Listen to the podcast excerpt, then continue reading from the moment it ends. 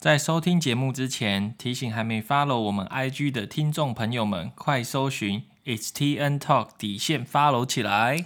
你在使用 Apple Podcast 吗？快留下星星和评论，我们期待听见你的声音。听你说，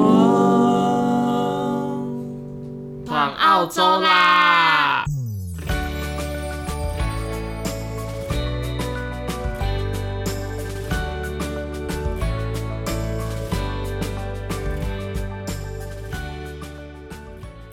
大家好，我是 Ting。Hello，大家好，我是 Nick。欢迎来到第十三集。耶!大家有没有觉得我们上一集的蠢事非常有趣呢？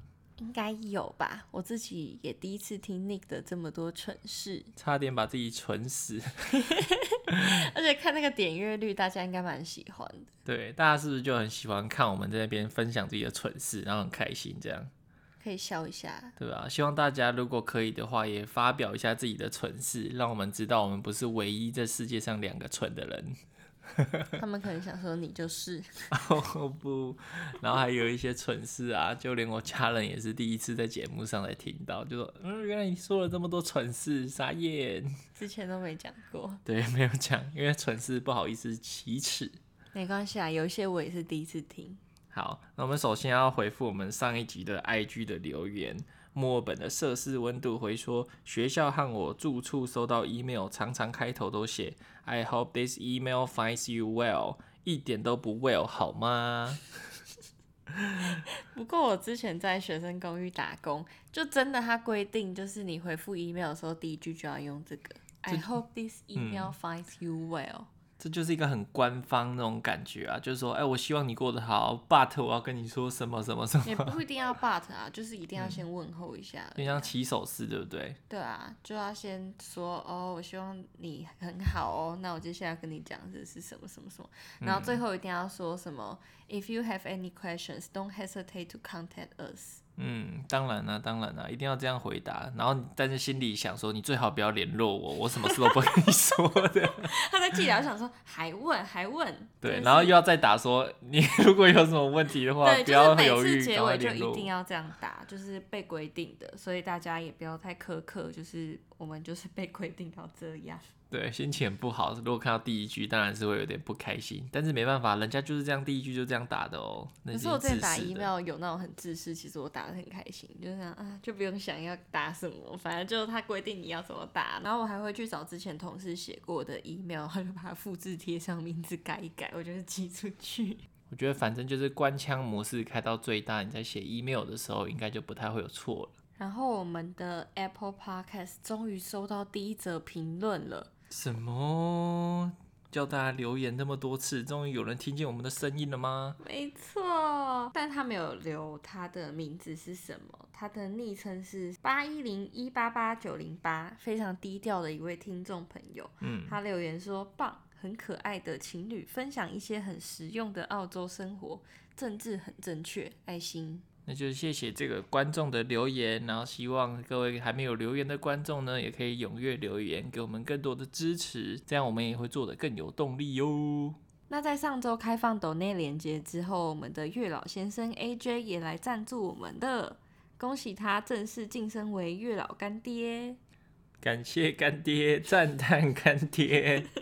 那他还留下一段话，他说：“月老先生来帮忙加油啦！虽然你们每个城市我都听过了，不过连接有点难找呢。然后有澳币的选项吗？直接提供银行账户吗？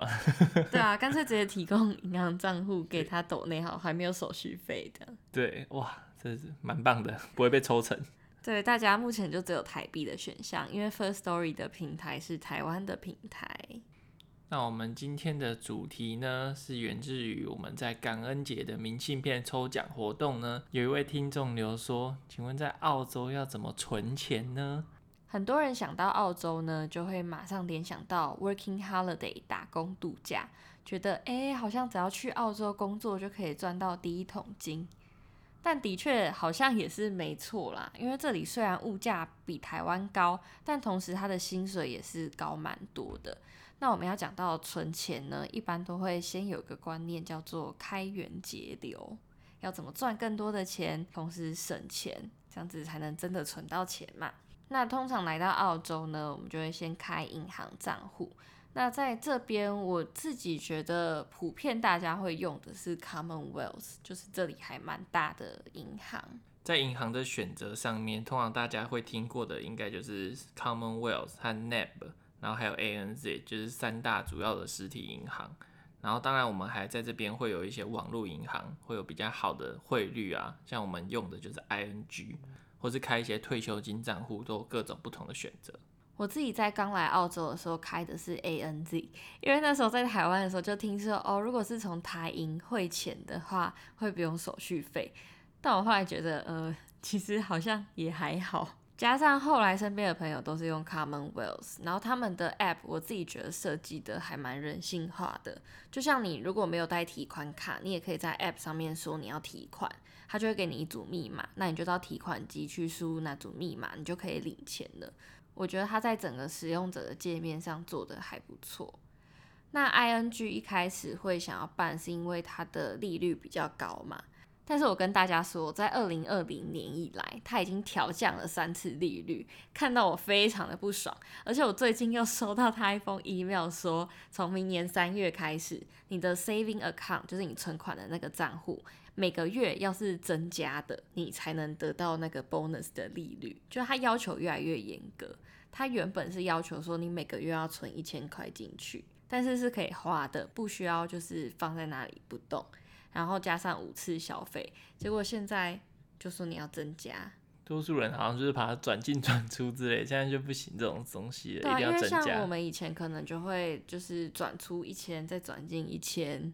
你就可以拿到利率，但现在它要增加的话，你就必须得真的得存钱。嗯，所以大家可以评估一下啦。但是不管它是怎么调降，它的确还是比一般我们说的那些银行的利率高。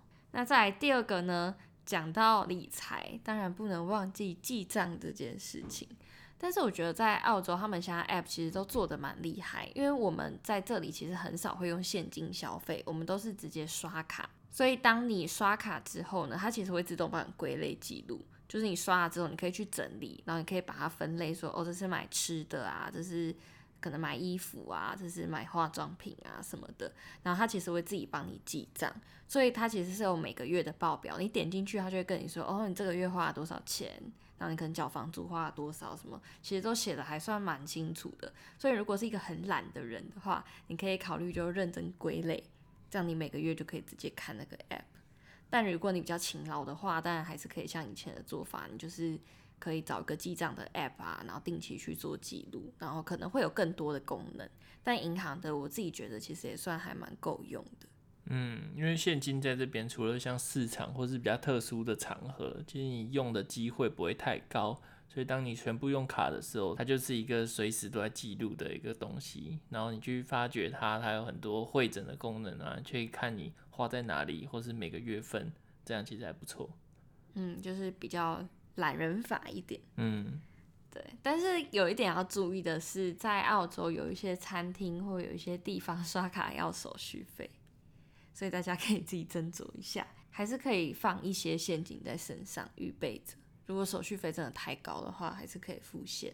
那要讲到存钱呢，我自己觉得有一个方法还不错，我记得它叫做什么信封袋理财法，就是常常你领到收入，有时候你会看到什么都很想买，然后就会忍不住。像这个月十二月啊，就超级圣诞节，你知道在澳洲它的那个圣诞节商品真的太罪恶了，就是很可爱，然后走到酒也有酒的啊，然后。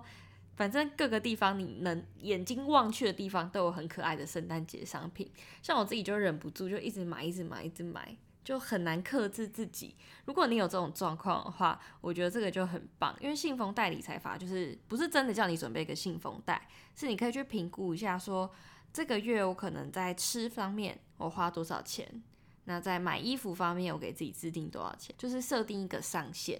例如说你的衣服设定一百块好了。那你买完就没了，就是那个信封袋里面就没钱，所以你就不能买了。就是给自己设一个不同类别的上限，例如像这个月的话，就可以说我圣诞礼品就是只能花两百块，那你可能就要想一下，啊、哦，那我两百块哪个是我真的想要、真的很喜欢的，你就会认真去考量。嗯，可恶，这个月初应该要先定一下的。我也觉得，我没有想到会这么可爱。我这个月啊，就是光黑色星期五就花了一波了。然后寄包裹回台湾嘛，就是很多礼品啊，就看到什么都哦，好想买这个也想要。然后看到一些装饰品，又觉得哦，好想摆在家里哦，就 各种一直被烧哎。嗯，完全不知道自己的预算在哪里，因为没有预算。对啊，然后十二月二十六号还有个 Boxing Day，就是这里非常大的一个年度折价活动。我我先克制一下，对，先遮住自己的眼睛，不要看到就不会买了。不然这集会讲的很心虚，自己也一直花。对。那我们这集主要是想要分享节流的部分，也就是省钱的一些小方法。经过我们在墨尔本生活也是将近两年半的经验，那我们就归纳出了一些小 c a p l e，可以让大家去使用。省钱小秘诀。没错，来。那我先从最简单的日常采购开始讲起好了。像如果想要买菜啊，或者是水果的话，可以到当地的市场去买。像以墨尔本为例的话，就是维多利亚市场，非常的便宜。你假日真的可以看到很多人就推着菜篮车，然后去大大的采购一番。没错，我也是一次都买足一周的量，就买了超多。对啊，其实你如果常去逛的话，你就会知道哪几家摊贩比较便宜。嗯嗯嗯，通常都华人卖的菜和水果比较便宜，我也不知道为什么。那这里的超市的话呢，有三家比较主要的，分别是 Woolworths、Coles 和 L D。那 Woolworths 和 Coles 呢，就是澳洲这边当地的，所以大家应该会非常常听到 Woolworths 就是绿色招牌的，Coles 就是红色的，所以他们两家呢，常常会在不同的品项做特价。所以大家可以相互去比较一下，他们每周其实都会有他们的 catalog。如果你有加入会员或什么，它其实有特价会寄电子报给你，你就可以看一下，然后稍微比较一下。那 Aldi 的话是比较特别的，可能不一定每个地方都会有，但 Aldi 呢，它的这个超市，但 Aldi 这个超市它的品牌理念是说，它会去精选一些特定牌子的商品，所以它的牌子的数量相对来说会比 Woolworths 和 Coles 那些还要少，但都是他精选的，所以会比较便宜。就是它供应链啊什么的，嗯、反正它的选项少，但是很便宜，所以大家也可以去看看。那如果你是刚来到墨尔本，或是想要听一些家居类的用品，像床单啊、书柜啊、桌椅、碗盘那些的话，我蛮推荐可以去 Kmart。虽然它在市区没有，你可能需要到郊区去，但是它真的比像市区会有的 Big W 啊，或者是 Target 啊那些都还要便宜。对，这真的是超好买的。然后它很多一些大型的家具啊，其实都是 DIY 的，就你可以买整个 pack 回去组。然后这也刚好连接到，我觉得有一个很重要的一点，就是自己手做的东西就是比较便宜。就比如说，在墨尔本这边，咖啡文化是非常盛名的。然后，反正这边咖啡呢，你这样简单买一杯，就要大概四块到五块吧。嗯，然后是非常贵。对，如果你想想看，你每天买一杯咖啡，然后三十天的话，你就不知不觉直接喷一百二诶。但是如果你在这边，大家会去买一些像摩卡壶的东西，你就可以自己煮。然后自己煮的成本大概也才一两块，你就可以喝到一杯其实是品质不错的。然后你这样省下来，其实是省非常多的，已经超过那个用具的价钱了。然后还有这边就是大家，尤其是刚开始的时候啦，就是大家一定会自己煮便当，然后带去上班啊，或是去上学。因为就是不知道为什么，我觉得这边微波炉非常的全诶，就是即使在图书馆的公共区域啊，或是 student apartment，他们的微波炉都会给你这样。狂使用这样，所以你带便当的话，基本上不会有问题。像我自己之前在刚来到墨尔本的时候，几乎是每一餐都自己煮。我一周大概外食不到一两餐吧，就非常的少。那我那时候就是会自己拿保鲜盒，那可能晚餐的时候就多煮一点，然后装成隔天的午餐。那如果真的不太会煮的人呢？其实最简单的就是意大利面啊，你就买意大利面，然后配意大利面酱，然后搅在一起弄一弄，就可以是一餐了哦。对啊，最简单应该就这个吧。但我之前好像比较麻烦呢，我超搞刚的。我之前在第一学期的时候，其实我很多的课都在早上九点，所以我如果当天要带便当呢，我势必得大概七点半就要起床，然后每次都煮炒饭，煮超久的。哦，对，炒饭也蛮容易，反正就煮好饭啊，然后把它拿来炒一炒，对，就好了。反正就有一些比较简单的啦。但我跟你讲，你不要觉得自己厨艺不好。等你简单的煮酒，然后吃腻了，对不对？你就会上网开始找食谱，然后开始研发新的菜色，嗯、打电话回家给妈妈说：“哦，这个要怎么弄啊？怎样会比较好吃啊？什么？”慢慢你就变成小厨神了。完全认同，就一大堆你之前不知道怎么来的，突然哎、欸，我就会喽。对，因为你一开始一定嫌麻烦嘛，但你煮久了之后，你就觉得啊，好腻哦，你就会想要找新的了。但也有另外一种可能是，你开始外食了。因为知道，毕竟刚来的时候，你会一直去比价，你会自己一直换算，就哦，这个哦，这个便当要两百块台币啊，哦，这个要三百，好贵哦，吃不下去，你就开始一直比来比去。但是等到我自己大概是半年以后吧，就开始啊，好麻烦哦，算了，这个也还好啦。尤其是你在开始工作之后，因为你拿到的相对也是比较高的薪水，你就会开始觉得，哎呀，这一餐啊十几块而已，还 OK 啦什么的，你就慢慢可能变得比较不想要煮菜，然后比较外食一点，你就不太会去再换算成台币去看，你就不太会再换算成台币去评估一个东西的价值。嗯，我觉得大家来这边多多少少一定都会有一些过渡期，就是看到任何澳币的东西，你就在脑子里换算说。哇，如果我这样换台币的话，也太贵了吧！我都可以买三四样一样的东西在台湾。然后，但是后面你工作，你就会换算成你的工作时数。你说，哎、欸，我工作半小时就有了啊？OK OK。对，好像就会变成这样。但这有好有坏，坏的就是你就会比较难存钱呐、啊，因为你不再换算，不再省钱了嘛。嗯、那但另外一个也是，其实会过得比较开心啊。毕竟你一直在换算，然后你都已经在澳洲，你还要一直跟台湾做比较，其实有时候会让你的心理压力也比较大。嗯，好，那刚刚讲到就是整个采购啊这些东西，那除了以上这些啊，其实，在墨尔本或者是我相信各个地区一定都有很多的脸书社团，像是在墨尔本就有墨尔本住宿生活资讯站啊，或者是墨尔本西食社团。如果你不介意二手或者是一些即期商品的话，其实常常会有人在上面 po 一些文，像什么搬家出清啊、里奥出清啊，或者是买了什么东西不想吃了，有没有人要啊什么的，你就可以用很便宜的价格买到你想要的东西，或甚至是一些免费的物资。对，尤其是在那些搬家季，就是期初和期末的时候。就会有很多学生啊，因为要搬离现在的地方，或是即将要回国，然后他们就会用非常低的价格去拍卖他的商品，或是有时候甚至是免费送。因为在这边很麻烦，是大型家具，你要找人清也不是，你干脆送掉，这样还比较快。然后在澳洲这边，其实有一个很特别的现象是，大家会把大家自己的家具呢，就直接放在街上让大家挑，然后都是免费的，你就可以直接拿回家都没关系。嗯，这真的是非常好的一个捡便宜的时间。像我们从今年三月到现在，其实陆续收了非常多要回台湾的朋友的物资，对，对，真的是让我们省了不少钱。对，就是瞬间所有的一些消耗品都变得超级多。对啊，什么酱油啊、米呀、啊、Toilet paper 啊，对，真的一大堆。对，其实你会捡的话，其实你可以省超多，尤其大型家具，你刚好都找得到的话，你直接省爆。就是可能省个三四百块澳币是 OK 的。然后这边我要再提到的是 App 的方面，在这边有很多 App 其实可以帮你省钱。像一个我蛮常用的一个 App 叫做 Livin。那 Livin 呢，其实它就是一个第三方的支付平台。那你只要绑定你的卡之后，你的现金卡，然后在那个平台上面有跟非常多的餐厅合作，然后就可以去看说它有哪些活动啊。比如说这个餐厅它有提供。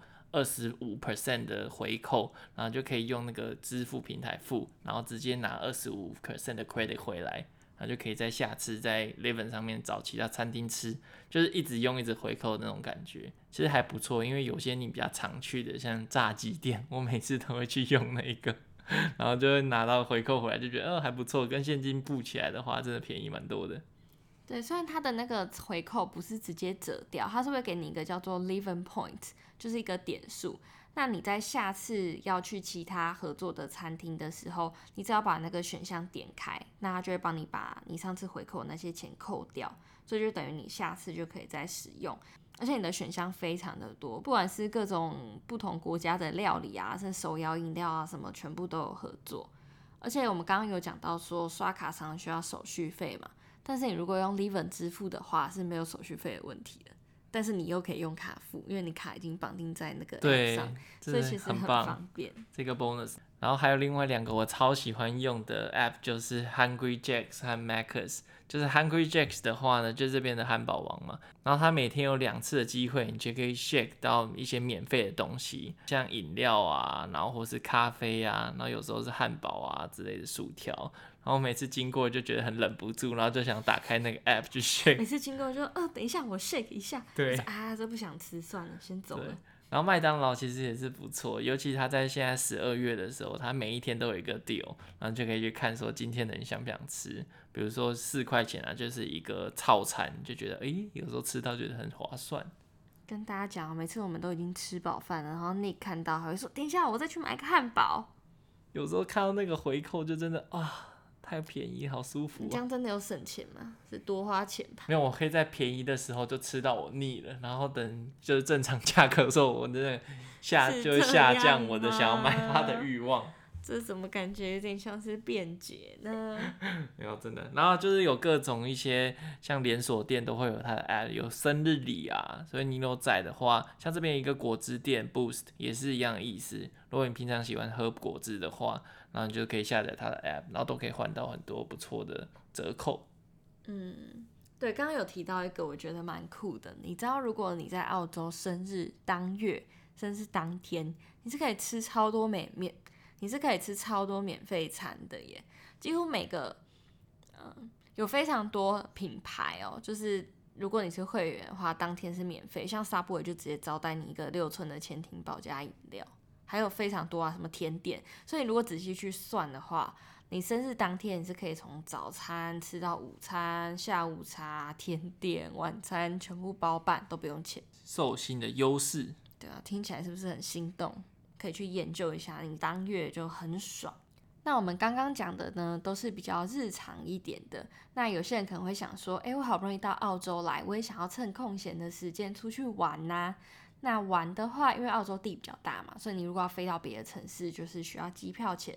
虽然有很多联航机票可以买，但是呢，有另外一个可以分享给大家是，其实你可以透过集点来换便宜的机票。怎么说呢？我觉得这点是非常多人不知道的。例如像这边很大的超市 Coles 和 Woolworths，他们都是有跟航空公司做合作的。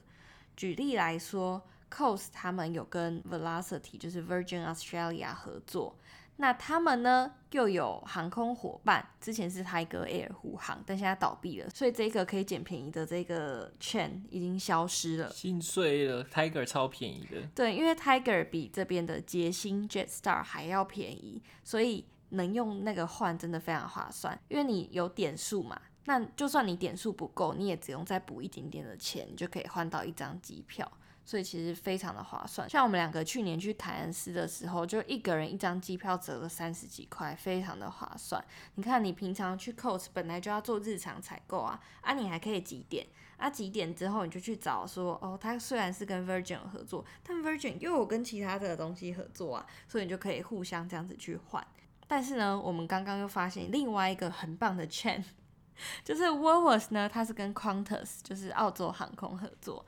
那 Qantas 呢？我们刚刚看到，它又跟 Jetstar 合作，所以虽然 Jetstar 没有虎航那个这么便宜，但是有总比没有好嘛。最后一个要分享的，其实不算是 Catboy，有点像是澳波的感觉，就是在墨尔本这边呢，轻轨有一个叫 Free Trade Zone，也就是说在墨尔本市区内，它要画一个圈。然后在这圈里面，你搭任何轻轨，不管搭几号，都是免费的。所以你在 Free Train Zone 里面上车下车，你都不用付任何的费用。但是只要哪怕是超过一站，你都要刷卡。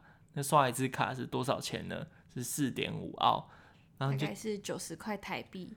对，然后这真的不是我们平常一般就是付得起的，就觉得你每天都要花四点五澳，多一点你要刷到两次，你要花九澳。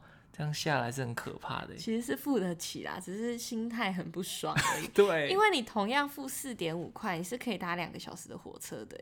但是我现在只搭了一站，然后大概三分钟吧，就要我付一样的钱，就很不爽。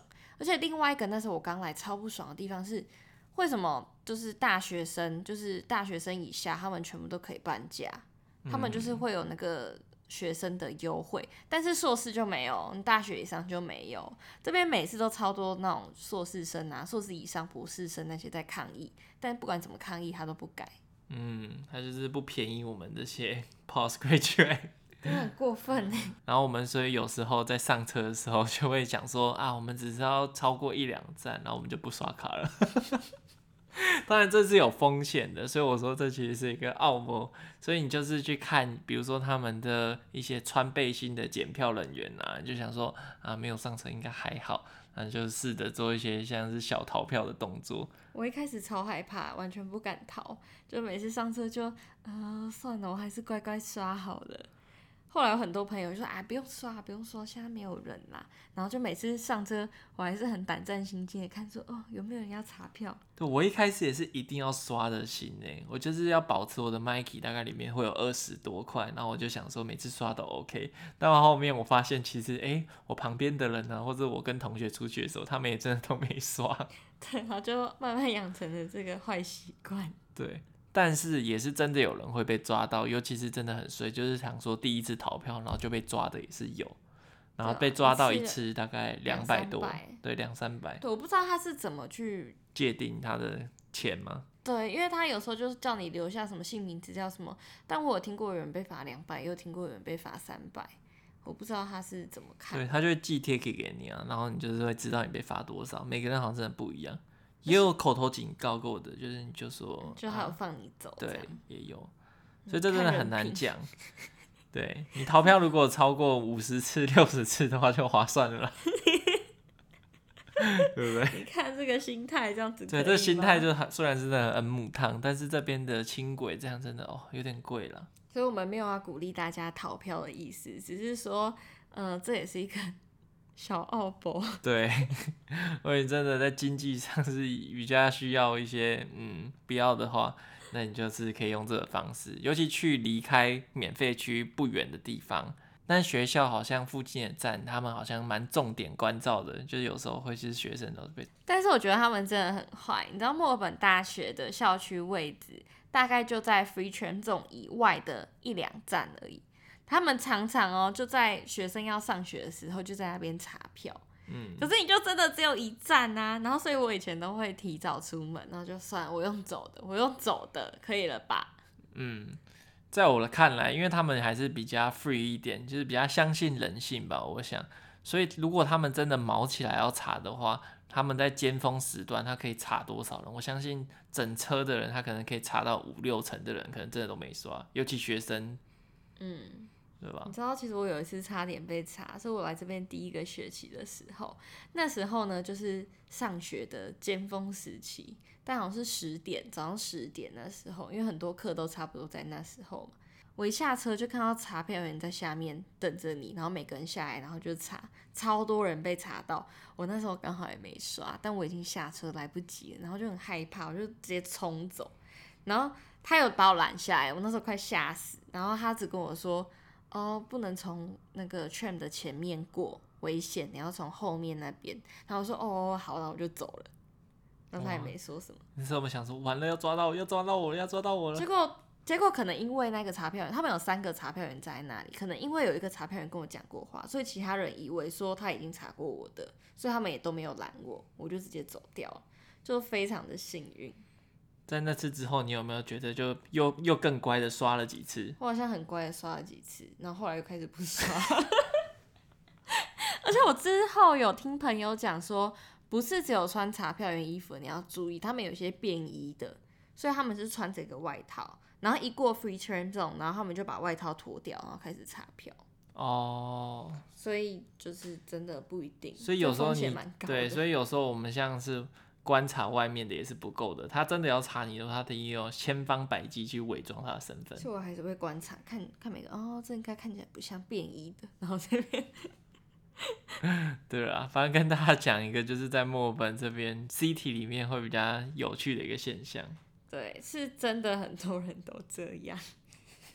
我真的观察过啊，就哎呀、欸、都没有 B 呀、啊，都没 B 卡的、啊。对啊，超多好不好？太贵了，我觉得他这样真的是太不合理了。除非我真的住很远，但是那种情况我就会买像月票啊，就是无限次的，我就不会这样每次都要付一次钱。那我们今天就分享以上几个我们在这边生活的累积的一些省钱小经验，希望大家能从这些经验里面学到一些东西。然后如果你也在墨尔本生活过呢，然后也有一些哎这些东西很棒，你们没讲到的话。也欢迎在我们之后的 post 留言。那今天的节目就在这边告一个段落了，就等你们来留言跟我们互动做回复喽。Ting Nick，我们每周一在这里听你说，拜拜。拜拜。